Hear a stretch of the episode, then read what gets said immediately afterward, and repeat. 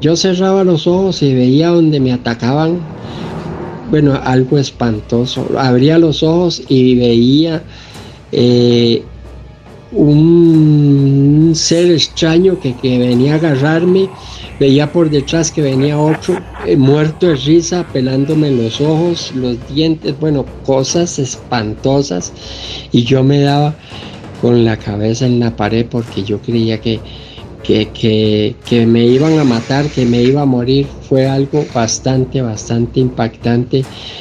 Y yo me desesperaba, no sabía si abrir los ojos, si cerrar los ojos, empezaba a sudar y lloraba y me golpeaba, como les digo, en la pared con mi cabeza porque yo quería espantar todos esos seres que me estaban atacando de mi mente y ahí caí yo en cuenta de que eran los azules que llamamos dentro del alcoholismo que estaban haciendo eso en mi vida, ¿verdad?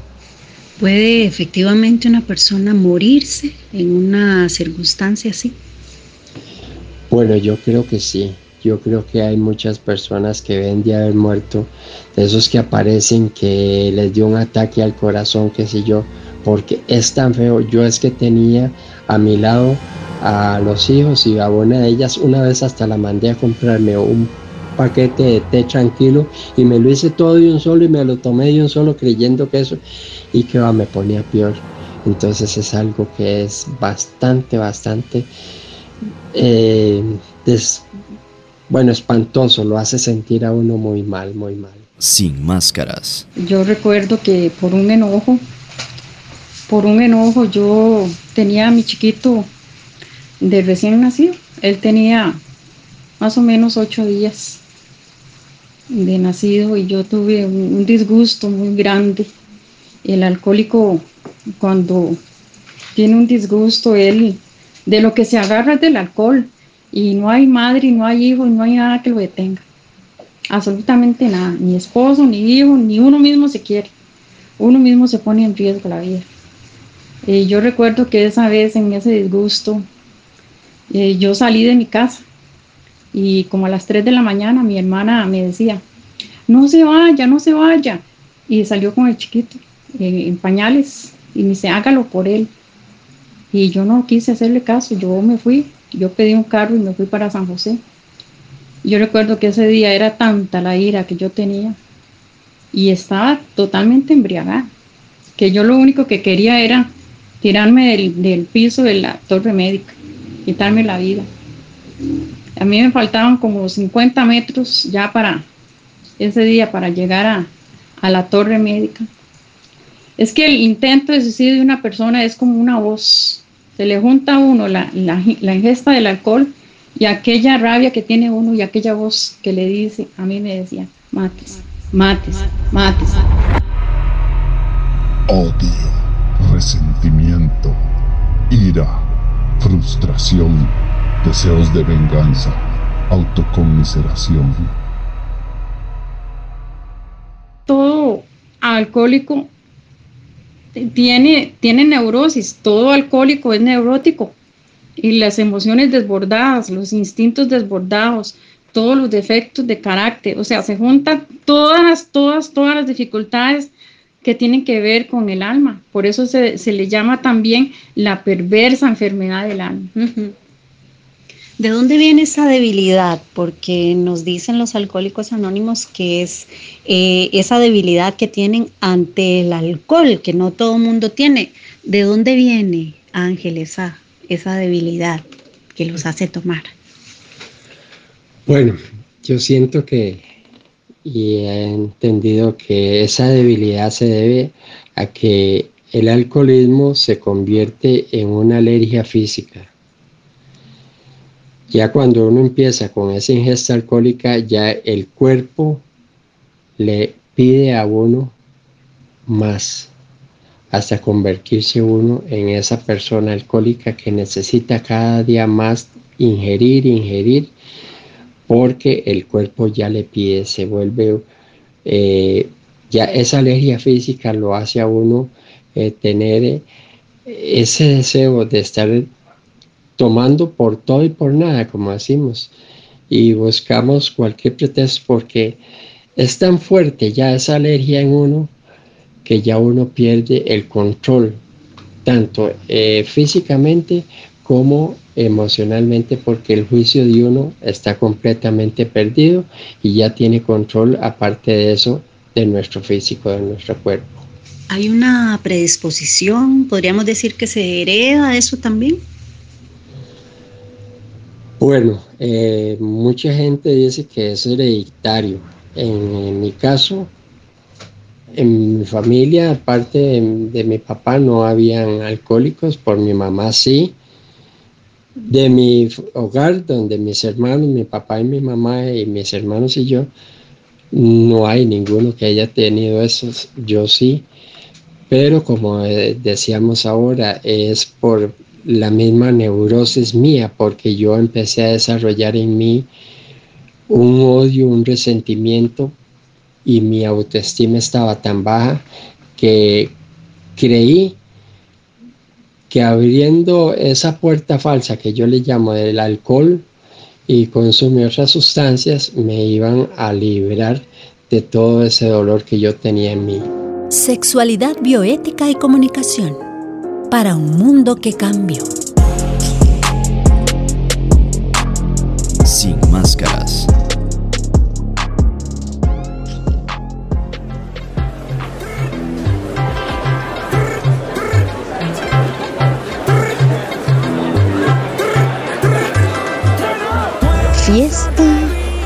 Sexo, drogas y alcohol. Esta es la famosa calle de la amargura. Y quienes trabajamos para la Universidad de Costa Rica pasamos frecuentemente por este lugar que desde las 9 o 10 de la mañana está lleno de jóvenes empezando una triste carrera hacia el alcoholismo. Yo empecé mi carrera alcohólica a los 16 años viéndolo como una situación muy normal en mi, etapa de colegio, haciendo pruebas en fiestas y salidas con los compañeros, ¿verdad? Pero ya a los 16 años este, fue la primera vez que, me pasé de tragos de emborracharme, de no llegar a la casa. Y de ahí ese, ese inicio de, una carrera que terminó en un desastre, ¿verdad? El motivo por el que empecé a tomar de una condición social que, que, era no era prohibido, este, muy común en la familia tomar, tomar licor en, actividades y, en cualquier circunstancia, ¿verdad? Este, sí, eh, con el agravante que ya a los 20 años tenía serios problemas de consumo de alcohol. Ya, ya había, salido, terminado mi, bachillerato, eh, pues estudié en un colegio vocacional y ya trabajaba y eso me permitía pues hacer este más contacto con el alcohol, tenía medios para hacer contacto con el alcohol. Y ese, ese contacto me llevó, me llevó al final, de, muy poco tiempo, a un consumo pues, de, gran escala y a conocer otras, otras sustancias. Empecé eh, a, a travesar a los 22 años con la cocaína y eso me generó eh, muchos problemas a lo largo casi de, 20 años el consumo de cocaína, ¿verdad? Con, con el agravante siempre de, más alcohol, eso me, me hacía ser irresponsable, a no, tener este, capacidad de mantener un trabajo fijo, este, siempre informal, con trabajos, aunque mi profesión era otra, este, pues me dediqué mucho tiempo a manejar taxi también y eso me permitía andar por muchos lugares y, tener mucho tiempo y conocer mucha gente, pues que me, no me favorecían, ¿verdad? No me favorecían. Este, sí, siempre consumiendo más y más y más cada día más alcohol, casi que en forma diaria, en forma diaria hasta llegué en mucho tiempo a ser la persona más irresponsable de siempre andar manejando con, alcohol y, con sustancias, ¿verdad? Pero sí, este, y nunca creí, cuando empecé, hice la prueba, cuando empecé a mis 16 años a tomarme los primeros tragos de prueba, que, todo me gustaba, este, pues sí, nunca pensé a, donde, a los extremos que iba a llegar.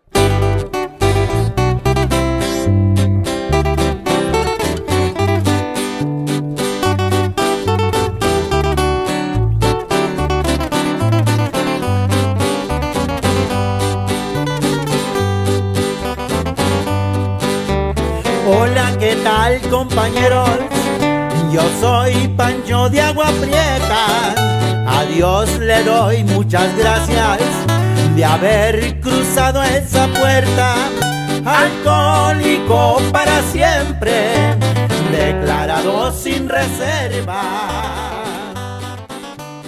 ¿Has identificado alguna causa o, situación específica por la que vos comenzaste a beber así de forma desmedida y, y que a la vez te llevó a al consumo de, otras sustancias? Tuve mis problemas de, adolescente, de niño, de abuso sexual, que me, hacían sentirme pues a veces refugiado en el, alcohol, ¿verdad? Por no sentirme aceptado dentro de una sociedad en aquellos años, en los años 80 era muy difícil eh, tener inclinaciones, ¿verdad? De tipo homosexual y no ser recriminado. Y entonces el alcohol me ayudaba, me permitía pues liberar muchas, muchas de, eso, de, ese, de esa presión. Este, sí, no tal vez considero que haya sido el único motivo, ¿verdad? Pero, pero sí es uno de los grandes detonantes que, que he, he, llegado a través de mi recuperación a saber que el no poder manejar esa situación me llevó a consumir alcohol en cada vez en una situación y en una escala mayor. Solo por hoy no he bebido, le doy mil gracias al cielo, a ese poder superior y a ustedes mis compañeros que no me enseñaron y siempre me comprendieron.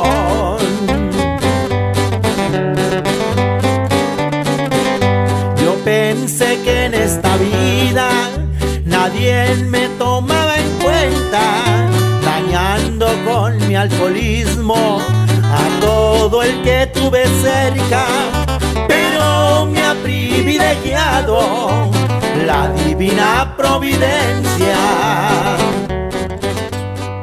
Pancho Saavedra es el cantautor de este corrido de Alcohólicos Anónimos agrupación a la que agradece muchísimo la ayuda que brinda a millones de personas en el mundo que caen en las garras de esta enfermedad, la enfermedad del alcoholismo, que afecta a nivel físico, a nivel emocional, familiar y por supuesto sexual.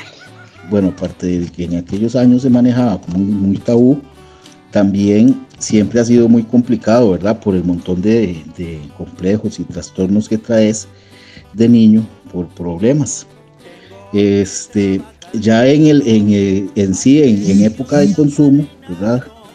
Ya haciendo, eh, recordando pues, eh, pues a los, como en esos años, a los 20 años empecé pues a, a conocer lugares, este, centros nocturnos en San José y a tener pues unos desórdenes de tipo sexual de no estar ni definido qué era lo que quería en realidad porque igual este tenía este, relaciones con, con mujeres como con hombres. Siempre a conveniencia verdad a conveniencia de, de donde existiera más donde fuera mejor la fiesta donde hubiera mejor consumo y si, y si estaba este, pues al alcance de alguna, algún tipo de relación, pues siempre me gustaba más cuando pues conseguía algún chaval, ¿verdad? Que con quien compartir. Claro, eso en esos inicios. Ya después se complicó más la situación para mí. Ya ahí me hice dependiente de las sustancias y del alcohol para animarme a tener un tipo de relación. Es decir, si no me mediaba alcohol, en, el, ambiente era imposible hacer un contacto con nadie. Por, como, que el alcohol te desinhibe, te hace sentirte más seguro. bueno, tiene un montón de características, no, no buenas, pero características al fin. sí, este, llegué a, tener este, pues una confusión tan grande en, ese sentido, eh, hasta casi los 30 años. Ya después de ahí sí, solo empecé a mantener pues relaciones formales, no, nunca, nunca, y de hecho hasta la actualidad no, no tengo una pareja formal. Simplemente, claro, ya ahora lo pienso y lo vivo diferente porque tengo años de estar, de estar sobrio y, y pues manejo esa situación diferente, ¿verdad? Pero en los años sin consumo no importaba, no importaba ni quién eres, ni, ni sabías a veces en algún lugar, en algún centro, con quién te encontrabas te ibas simplemente por la fiesta. Después dice el, famoso cuento de que es que estaba borracho y no me acuerdo, es, muy, es muy relativo. Generalmente sí lo recordás, pero lo expresás de esa forma por pena. Sí, muy difícil este, esa, esas situaciones, ¿verdad? En el campo sexual. Ya como les, les cuento, ahora, ahora es muy diferente. Sí tuve experiencias muy, si, las detallara muy, no, no en tanto el detalle en lo que sucedió, sino en, las partes de emocional, ¿verdad? De, una relación verdadera que, estable. Entonces sí, el alcohol me perjudicó mucho en esa situación y, y perjudica, porque es un campo en el que es tan difícil de tratar el campo sexual para las personas con problemas de alcoholismo siempre eh, por lo mismo, por ser un tema muy tabú y muy y que te y generalmente te da vergüenza, te hace sentirte avergonzado de lo que hiciste. Pero igual vuelvo a vuelvo a tomar en cuenta eso, gracias a mi programa de recuperación, pues he ido sanando esa parte de, de, mí, ¿verdad? La parte sexual y, pues ahora me siento muy contento de, de, de cómo vivo y acepto tal y cual soy, la persona que soy, ¿verdad? ¿Será necesario tocar fondo para todas las personas o hay gente que no necesita tocar fondo para decir ya, hasta aquí? Bueno, el mismo programa lo dice. La persona, el individuo que no toca fondo, no puede empezar a recuperarse. Cuando si, no, no, hay, no hay de otra. Y el fondo es relativo, porque para muchas personas podrán pensar que el fondo es vivir en la indigencia, durmiendo en un cartón, o, cuando te echan de la casa, o cuando perdes tu trabajo, o cuando te, tu familia te abandona. Infinidad, pongámosle, bueno, un montón de, de situaciones diferentes. Pero el fondo en realidad es cuando usted ya no puede más cuando, como le cuento, cuando usted ya no quiere consumir, ya no puede, ya no, ya no lo desea, pero ya su, su capacidad no se lo permite, ya es una necesidad en usted. Y, relativa, y definitivamente se necesita tocar fondo, tocar fondo para empezar a recuperarse. Al nuevo quiero decirle que no se la haga cansada, afuera lo espera el vicio una vida desdichada, pues si se va luego vuelve, ya solo triste y sin nada. He pensado en algunos momentos que este tema podría parecer trillado o cansado, o que todo el mundo ha escuchado hablar sobre el tema del alcoholismo. Pero hoy que esta pandemia nos tiene dentro de la cárcel, y que nos ha obligado a utilizar guantes, mascarillas, caretas y alcohol. Esta última palabra también puede encarcelarnos.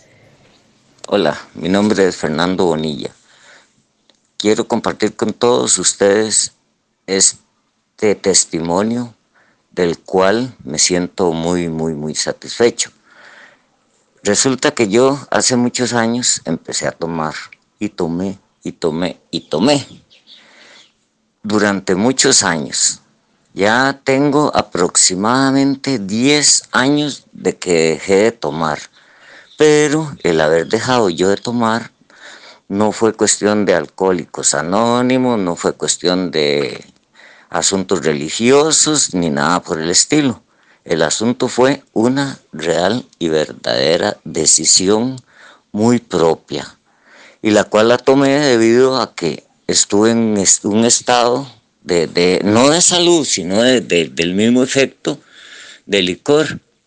Cuando yo dejé eh, eso fue porque resulta que empecé a sentirme mal, a sentirme mal, a sentirme mal, tanto física como emocionalmente, psicológicamente. Entonces decidí, digo, no voy a tomar más, no voy a tomar más.